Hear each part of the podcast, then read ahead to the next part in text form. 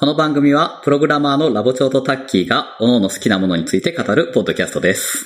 今回はタッキーがモモについて語ります。はい。えー、モモなんですけど、はい果物じゃないです。はい。はい。えっと、ミミハエル・エンデさん作のはいはいモモっていう本なんですけど、うん知ってますか？えーっと、知ってますが読んだことはないです。おミハエー、じゃあちょうル・エンデの。作品だっていうことは知ってます。おー、うんミハエル・エンデさんについてはちょっと知ってる感じですか？児童文学者と言っていいんですかね。あ、そうです、そうです。うんドイツの児童文学作家の方で、あれですよね。えーっと、そうです。果てしないもの、えー、なんだっけ？果てしないものああ、そうです、そうです。果てしない物語。うん。はい。人ですよね。あと、ジムボタンの機関車大旅行っていうのを書いてた方らしいです。知らないです。はい。で、その中で、うんモモっていう本を、うん。あの、書いてらっしゃって、それをちょっと紹介したいなということで、はい。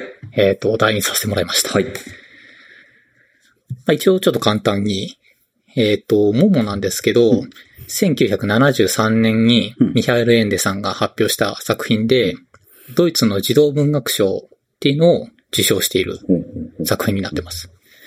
で、なんか割と日本で人気の話らしくて、うん、有名ですよね、えーと名前と。あ、そうです、そうです。で、なえっ、と、劇団四季でも、桃と時間泥棒っていうことで上演されてたりとか、オペラでも上演されてるらしいです。へそう。なんで、割と有名な話らしいんですけど、有名だから読んだことがないっていうね、よくある。いやいやいやいやいや。まあ自分もこれなんで読んだかっていうとですね、はいまあもともとあの昔実家に本があって、うん。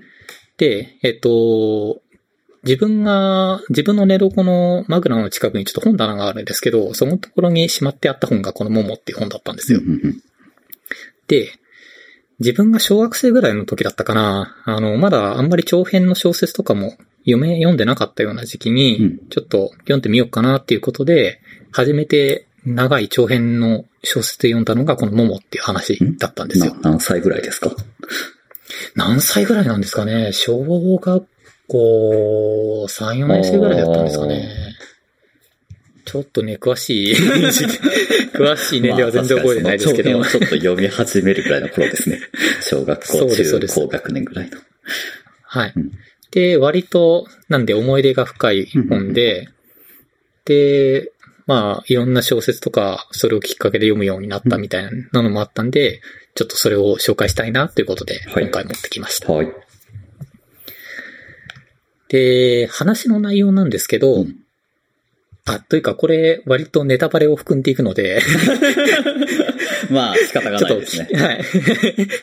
よちょっとあのー読みたいなっていう方はこの辺りで止めていただいて、読みたいなっていう方は そうですね読んでから戻ってきてい読んでただければ。もらってから。はい。はい。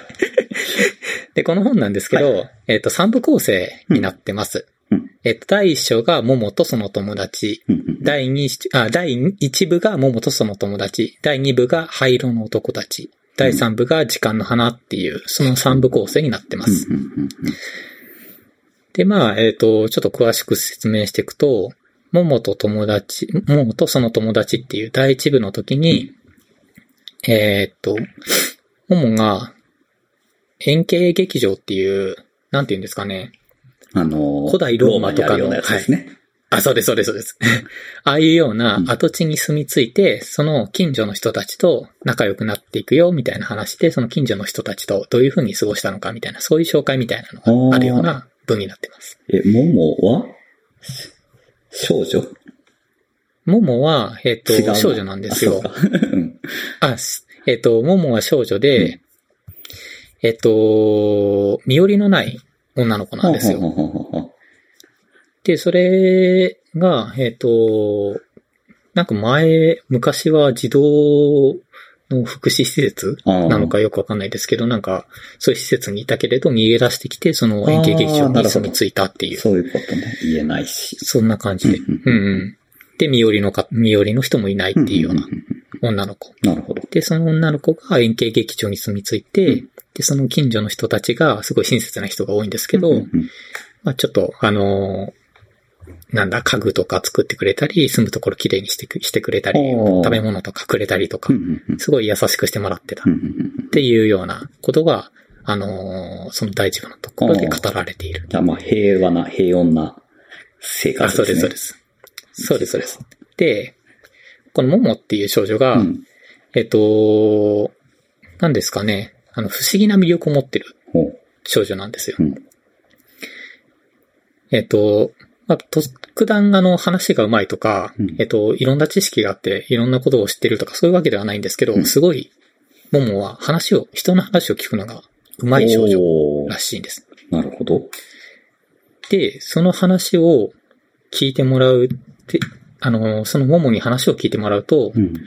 その、自分の心の迷いっていうのが、まあ、話しているうちに、どんどん晴れていったりとか自分の本当の気持ちが分かったりとか、とても心が軽くなるような、そういう魅力を持っているような少女。なるほど。なんで、あのーすごい悩んでいるような時とかは、うんのところに行ってみなさい、みたいな、そんなことを言われるような少女。いおーカウンセラーじゃないですか。や、でも、うんあの、別にアドバイスとかするわけじゃなくて、本当に聞くだけ。へえ。そう、そういう少女が、えっ、と、住み着いて周りの人たちと、その、えっ、と、いろいろうん遊んだりするよとか、そういう話が第一部に書かれています。で、第二部から、えっ、と、徐々に、うんちょっと、あのー敵というかなんというか、うん。なんだこの物語の。中の悪者みたいな。うんあ、灰色の男いたちっていう。かにもなんか怪しいですよね。風うん。そうです、そうです。で、えっ、と、この物語の、まあ、敵みたいなのになる灰色の男たちっていうのがいるんですよ。うん。で、その男たちが、あの、どういう悪いことをしていくのかとか、そういうことを言ってい、あの、話していくようなうん。話が、この第2部っていうところになる。うん。あ、じゃあ第2部はあまり桃とかは出てこないってことですか、いや、普通に桃とか出てきて、で、そこのところで、あの、なんか悪いこと企んでるから、うんちょっと、えっ、と、なんだろう、すごい、あの、仲のいい、うん。えっ、と、観光ガイドのジジっていうキャラクターと、道路掃除婦のベッポっていうキャラクターと、あと子供たちっていういろんな友達の子供たちがいて、そういう人たちが、その、灰色のこと男たちの悪さをみんなに知らしめようみたいな、そういうような抵抗をするみたいな、そういう話もあったりします。へえ。なんですが、ここのところで、えーっと、ちょっと、やっぱ灰色の男たちの方が上手で、うん。あの、その抵抗はうまくいかなくて、ちょっとモモが、うんえーっと、その灰色の男たちに目をつけられちゃってまずいっていう状況になっちゃって、うん時間の国っていうところに逃げるっていうところまでが、この第2部のところで語られます。ほう。時間の国。時間の国っていうのがあるんですよ。うん。次に話が出てきそうですね。詳しく。そうです、そうです。で、えっ、と、第3部で、うんえっ、と、時間の花っていう話になるんですけど、うんえっ、と、その時間の国で、えっ、と、マイスターホラっていう、うんまあ、時間を管理してる神様みたいな人がいるんですよ。うん。で、その人たちといろいろ話して、で、えっ、と、モンモンが元の世界に帰ってきて、えっ、と、また友達とかと、あの、話をしに行こうみたいな、そういう感じに、で始まるのが第3部なんですけど、うんうんえっと、実は、その、時間の国行って戻ってきた時に、うん。まあ1日しか時間の国にいないんですけど、時間の流れが違ってて、元の世界だともう1年経ってしまっていたみたいな、そういうのになって、はい。で、えっと、ちょっと、浦島太郎的じゃないですけど、あの、時間がわからないところに、えっと、戻ってきてしまって、えっと、まあ、いろんな友達を訪ねていくっていうところから始まるんですけあー面白ど、いですね。うん。はい。ただ、やっぱ灰色の男たちが、うんその、モモっていうのを警戒してるんですよ、灰色の男たちっていうのは。うん。なんで警戒してるかっていうと、うんそのモモって、あのーすごい人の話を聞くのがうまい。言ってたじゃないですか。うんで、その話を聞かれるとうまいっていう、あの、魅力を持ってると、その灰色の男たちのうん。悪巧みうんっていうのを、えっ、と、意図せず防いでしまったみたいな、そういうのがあったんですよね。じゃあ、灰色の男たちは何を目的にしてるかっていうと、んこれあの、時間泥棒っていう話にもなってくるんですけど、あのーこの灰色の男たちは人間の時間を奪うっていう、そういう悪いことをしてるんですよ。どういう風に奪うかっていうと、うん。うんあのーなんかね、子供、灰色の男たちってすごい言葉が上手くって、うん。なんか自分たちのことを時間貯蓄銀行って呼んでるんですよね。時間貯蓄銀行の誰々だ、みたいな感じで、あの、いきなり男の、あの、大人の人たちのところに現れて、うんあなたは今これだけの時間を無駄に過ごしてますね、みたいなことを言い始めるんですよ。例えば、あの、この物語で出てくる中に、あの、床屋のご主人がいるんですけど、はいはい。その床屋のご主人って、割とあの、床屋の仕事とか、あの、お客さんと話しながら、あの、やる仕事っていうのを気に入ってたんですけど、うんその、時間、あ灰色の男たちが来て、いろいろと言ってくるわけですよ。そんな人と話してるのは無時間無駄だみたいな駄だとか。はい。でもっとテキパキとやって、あの、お客さんをいっぱい、あの、回した方が儲けられるみたいな、そういうことを言ってってどんどんどんどん時間を節約しなければならないみたいなことを言っていくわけなんですよ。で、そうすると、まあ、なん口がうまいので、うんその男屋のご主人とかは、うんその口、車に乗って、うんで、どんどんどんどん、あのー時間を節約してう、ん行っちゃうんですよね。うん忙しい生活をするってことね。うんそうです、そうです。で、節約された時間っていうのを、うんその時間泥棒たちが、うんえっ、と、奪っていっちゃう。時間貯蓄銀行っていう風に名乗ってるけど、実際にはその時間を奪っちゃう。そういうことをやってる悪い人たちなです。るほど。はい。で、えっと、で、その時間奪われ、奪われた人たちっていうのは、うん。すごい、なんて言うんですか？時間に追い詰められてうん。イライラしてイライラしてみたいな、そういうような感じにどんどんなってきちゃうんですけど、そこのところにモモが行ってうん。話を聞いてあげるとうん、徐々に徐々に心の余裕を取り戻しそんな急がなくていいやってなるわけか。そうです、そうです。それで時間泥棒は時間を奪えなくなっちゃうから、はあモモっていう少女のことを、あの、すごい、あの、警戒しだした、みたいな。なるほどはい。なんていうかこう、あれですね。児童文学だけど、こう、大人に来る話ですね。あ、そうそうそう、そうなんですよ。で、うん。で、あの、その目つけられちゃったから、うんえっ、と、まあ、やっぱり灰色の男たちにとって邪魔の存在だから消してしまいたいわけじゃないですか。うんうんでもそれを察知した、うんそのさっき言った時間の管理者の神様みたいな人、マイスター、えーホラっていう登場人物がいるんですけど、うんその人が、その時間の国っていうところに、うんえっ、と、保護を知るっていうところまでが第2部で。語られたところ。うん。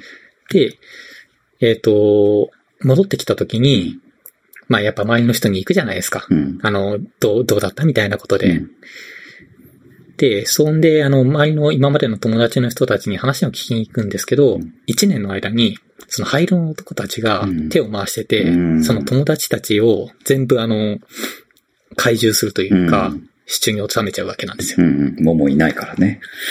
そうです、そうです。うん。で、モモは一人きりになってしまって、で、どうしたらいいんだろうっていう風になって、うん。徐々に徐々に心が折れてきちゃうんですけど、うん。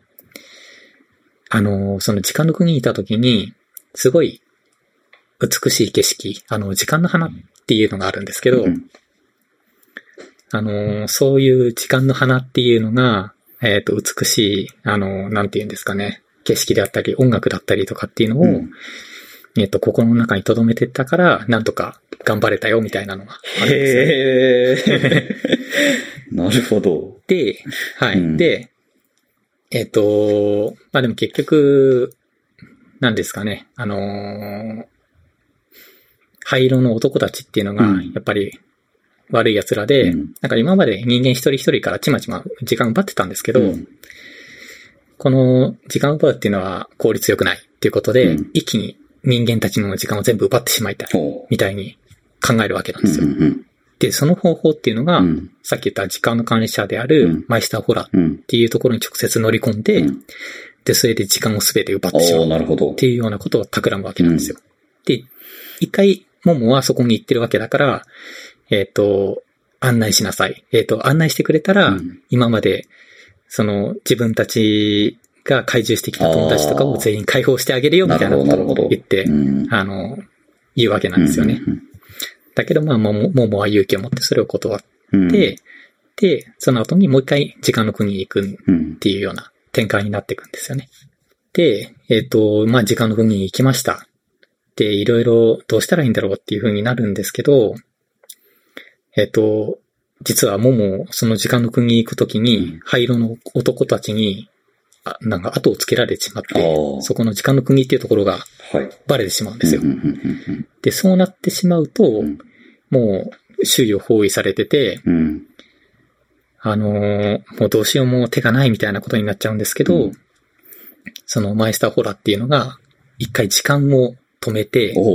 その、時間泥棒たちにも時間を取れないようにしてしまう、っていう大胆な作戦を取るわけなんですよ。すごい。で、えっ、と、その後に、えっ、と、でも実際に止めちゃうと、うんあの、よく、なんか、よくある話と言ったらあれなんですけど、うんなんか時間を動き出させることができないみたいな、ほ割と諸刃の続き、う。あの、剣的なうん手段でやるんですよねう。んで、それを、あの、時間泥棒たちが取れなくなった後に、うんじゃあ時間を、うん。えっ、と、また動き出させるためうん。に、その時間泥棒が今まで蓄えてきた時間っていうのを全部解放させてあげてくだ、あげなきゃいけないんだよっていうことをモモに教えて、それをモモに託すみたいな、そういう展開になって、ほうほうほうほう。で、最終的には、うんそのモモがう、んその時間泥棒たちの味と石を見込んでうん、時間を解放して、で、みんなのところに時間が戻ってきおて、ーなるほど、なるほど。はい。で、それで、えーっと、まあ、時間泥棒たちも消えて、ハッピーエンドですね、みたいな、すごい、あの、ざっくり言いました、言言いましたけど、そういう流れの話なんですよ。なるほど。そんな話なんだ。ちょっとなんかこう、そんな話なんですよ。SF 的というか、そういう要素がそうなんですよ結構あるんですね。そうなんですよな。るほど。で、あのーまあ、昔読んでみたんですけど、うんまあ、やっぱりちょっと覚えてるところとかもまあね。あったりして、小学生とかだとはいうん。その、覚えてたところで面白かったなっていうところが、うんあのーその時間の国に行くところで、うん。あの、第10章に激しい追跡とのんぼり、のんびりした逃亡っていう章があるんですけど、うそこのところで、うん。ゆっくりと歩いた方が早く進む白い地区っていうのが出てきたりとか、その時間泥棒とかが盗む時間っていうのは、うん。時間の花っていううん。物体、物質みたいなものになってて、で、そういう、あの、時間の花で、の花びらでできたうん葉巻っていうのを吸ってると、うん。あの、その時間を、うんえっ、と、その灰色の男たちが吸収して、ああ、なるほあど。の、生き長えられるよみたいな、そういうようなことは覚えてました。灰色の男たちは自分の寿命を伸ばすためにやってる。そうなんですよあの、なんで時間を取るかっていうと、その人間のその奪った時間で、うん。その自分たちの寿命をどんどん伸ばしていく。なるほど。で、最後、物語の最後の方になってくると、うん。その時間が止められてしまって、うん。その時間補給できないってことはもう補給線が断たれるみたいなうん。話になっちゃうんで、うん。すごい慌ててう、ん。その、周りの仲間の葉巻を奪ったりとか、争いが。争いが起きちゃうんですよ。なっていうところ、あの、なんか割とやっぱ冒険チックなところは。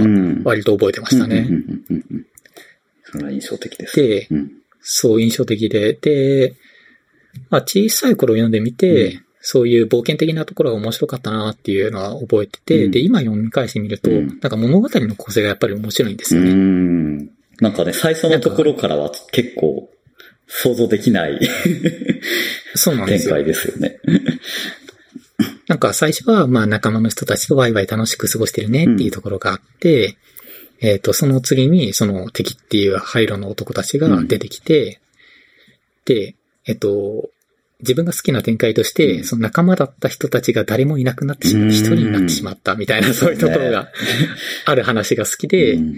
で、そこのところでくじけずにう、ん。なんかまた巻き返してう、ん。で、あのー最終的に一人でボスに立ち向かうみたいな、うんそういう展開が割と自分は好きなんで、こういう、この話は面白かったなっていうところがありましたね。結構でもさっき聞いてて面白かったのが、うんなんかその最初ってすごい、その周りの人とのコミュニケーションをこううん大きく扱う話じゃないですか。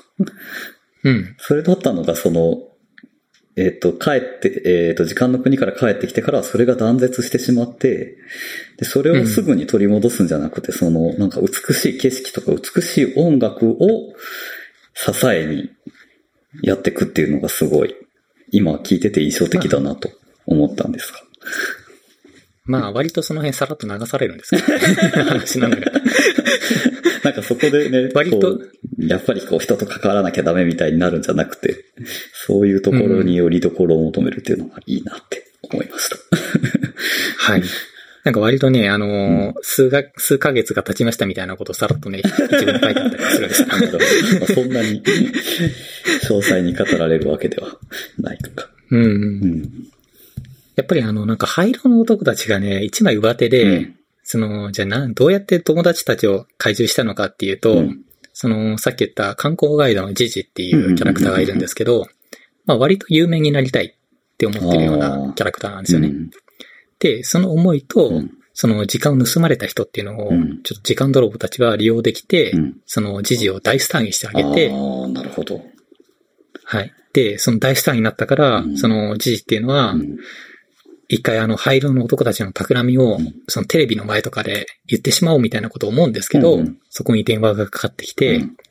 あの、こんな巨色の、あの、スターなんて、自分たちではすぐに、あの、取り上げることができてしまうんだよみたいな、なそういう落ちぶれる恐怖を利用して 何もできないようにするとか、へえ。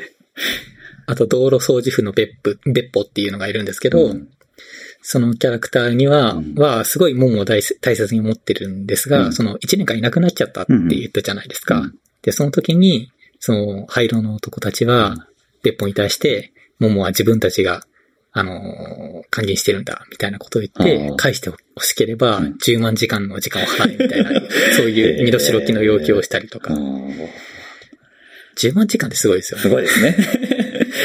なんか本当にあれですよね。やり口が詐欺師。そうなんですよ。だって1日、1日3時間でうん、1年間や、あの、節約したと、1、1年間で1000時間くらいですか、うん。かける千じうん。なんで、うん。もうそんな無理なうですね。要求を叩きつけて。やったりとか、あと、大人たちを利用して、うん。子供たちを子供の家っていう施設に入れちゃって、うん。もう遊べない、うん、外で自由に遊べなくしちゃうとか、かそういう結構割と価値で容赦のない、あの、やり口で。そう、モモの周りをね、全部、あの、仲間をいなくしちゃうっていうところとかがあったりするんなでる、ほど。そう、今読み返すと割と容赦がないな。怖い、怖い、怖い。へえ。しかも最後の方で、その、時間が止まっちゃって、今まで貯蓄していた時間しかもう生きる術がないみたいになった時に、まあやっぱ節約しなきゃいけないじゃないですか。うんで、その時に、まあ灰色の男たちって結構大人数いるんですけど、口減らしをコインコスで、あ、コイントスで行ったりとか、へえ。怖い、怖い。しかも割と消える方は、あのーまあ、消えること悲しい、悲しいっていうか、うんすごい怖がってるんですけど、うんあのー反抗しないで受け入れちゃったりとかーするんで、割となんかドライな感じの。なるほど。価値観もちょっとこう、うん違うよ。そうなんですよ。そうなんですよ。結構怖いですね。灰色の男。結構、そう、結構ね、怖いというか、あの、容赦のない。うんなんかね、ユーモア、うん。ユーモアチックではないんですよね。全然。児童文学っていう感じではあるんですけど。で、あと、面白いキャラクターとして、うカシオペイアっていうショーペイよ。うん。亀、か。うん、亀がいるんですよ。うん。これはあの、さっき言ったあの、マイスター、えっ、と、なんだっけ。ほら。あ、そう、マイスターフォラの、えっ、と、一緒に暮らしている、えっ、と、亀さんみたいなのがいて、うん。これも割と、あの、特殊な亀で、うん。あの、未来を見ることができる亀らしいんですよ。で、きっちり反告、30分だけ未来を見ることができおー亀でうんて、えっ、と、甲羅に文字を浮かんで意思疎通ができるっていう亀おー喋ったりはしない。なんですよね。喋ったりはしないです。本当に甲羅に文字を浮かんで、それで桃と会話するみたいな、そういう亀なんですけど、割割とこの亀が、うんあの、いいキャラしてて、その、時間の国から帰ってきて、あの、桃に、あ一緒にあの、カシオペアもついて帰ってきたんですよ。ああ、なるほど。時間の国から。で、モモは、あれは夢だったのかしらみたいなことを考えるんですけど、そのカシオペアを見つけて、あ、やっぱりあれは夢じゃなかったんだって話しかけるんですよ、カシオペアに。ただ、その、カシオペアは草を食べてるから、食事中だからって返事をしなかったりとか。いいキャラ。そう。あと、友達が来なくて心配してるモモに、もう誰も来ない。もう来ない。みんないなくなったみたいな感じでバッサリと言ってくるみたいなキャラだったりとか。あと、モモと、あの、ちょっと途中で、その帰ってきた後に、また、ちょっとはぐれちゃったりするんですうんよ。カシオペアとモモが。うん。で、再会した時に、その、灰色の男たちにまた見つかってしまうかもしれないっていう危険な時に、あえて嬉しくないの？とか、えっ、と、その、嬉しいって言ったモモに対して、困るはやめてとかって言ったり。するような、ちょ、ちょっとなんか、うん可愛らしい弁とかあったり、えーいいキャラ。いいキャラなんですよ。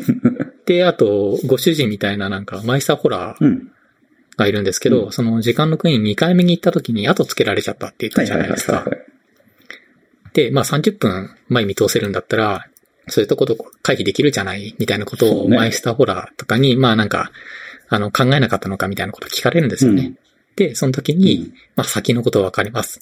後のことは考えません。みたいなことを言い切ったりとか、割とマイペースなね、なんかね、いいキャラしてるんですよ。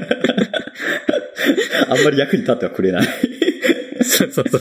いいキャラだね。後のことはね、考えない。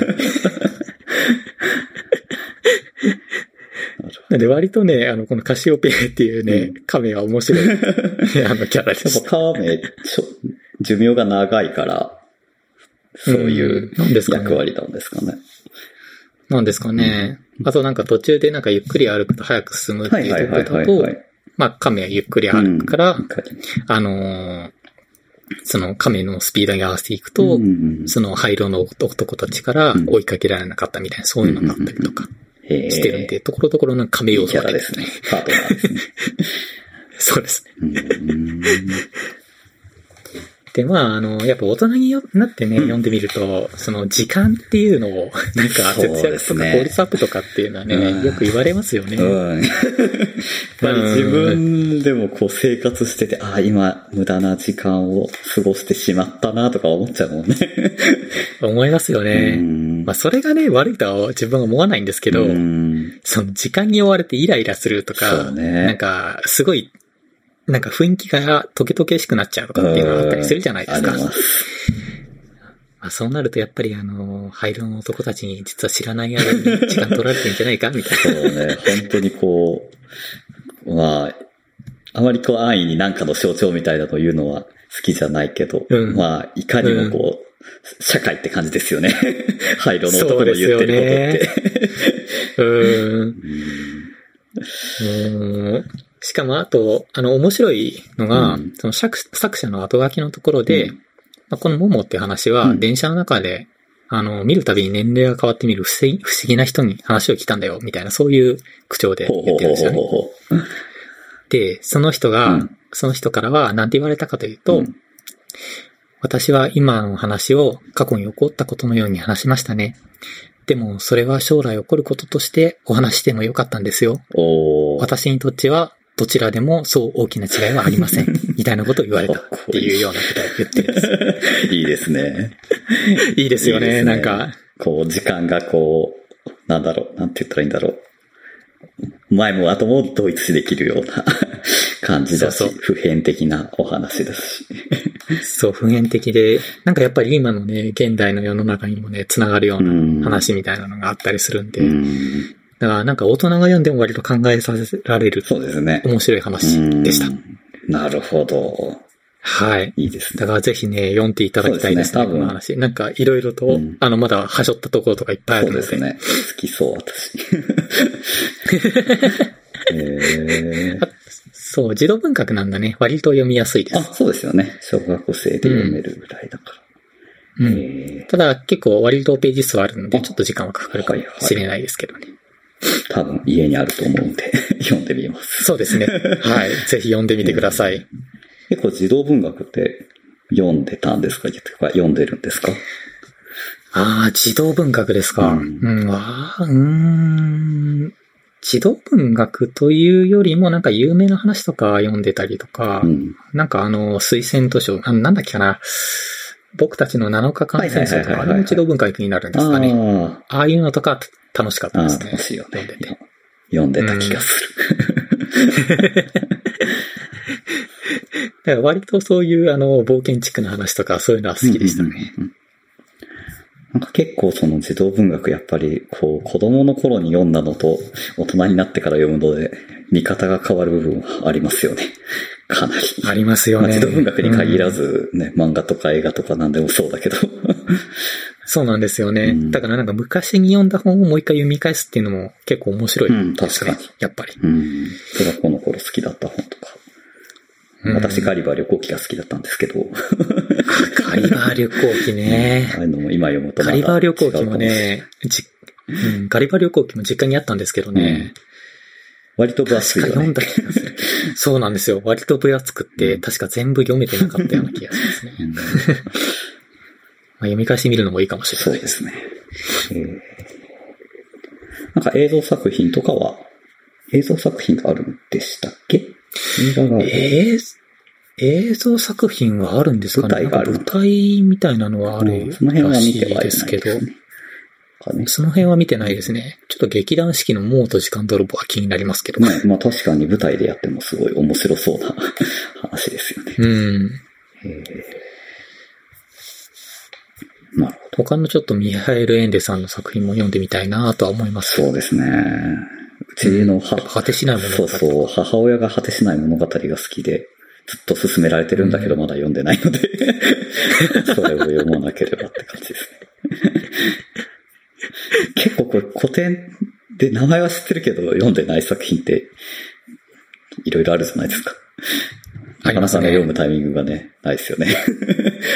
ないですよね。まあ、読みますか。そうですね。まあ時間に追われてもしょうがない。確かに。ちゃんとね、あの、楽しい時間っていうのを作りましょう。本当にね、ダメですね。最近こう本とかをね、あ、積んどくしてるから、これを読んだら次あれを読もうみたいな感じでね、よしよしこれ終わったから次これだみたいな感じで、なんかこう慌てて消費しちゃってる感じがあって、よろしくないなっていうのはそうなん思いますね。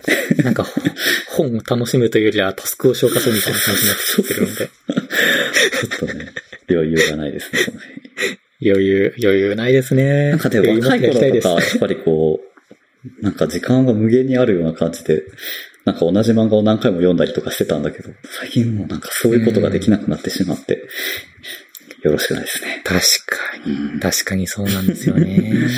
いや、時間は余ってるはずなんですけどね。なんかツイッターとかで撮られてるんですかね。ツイッターで撮られちゃうな、あれね。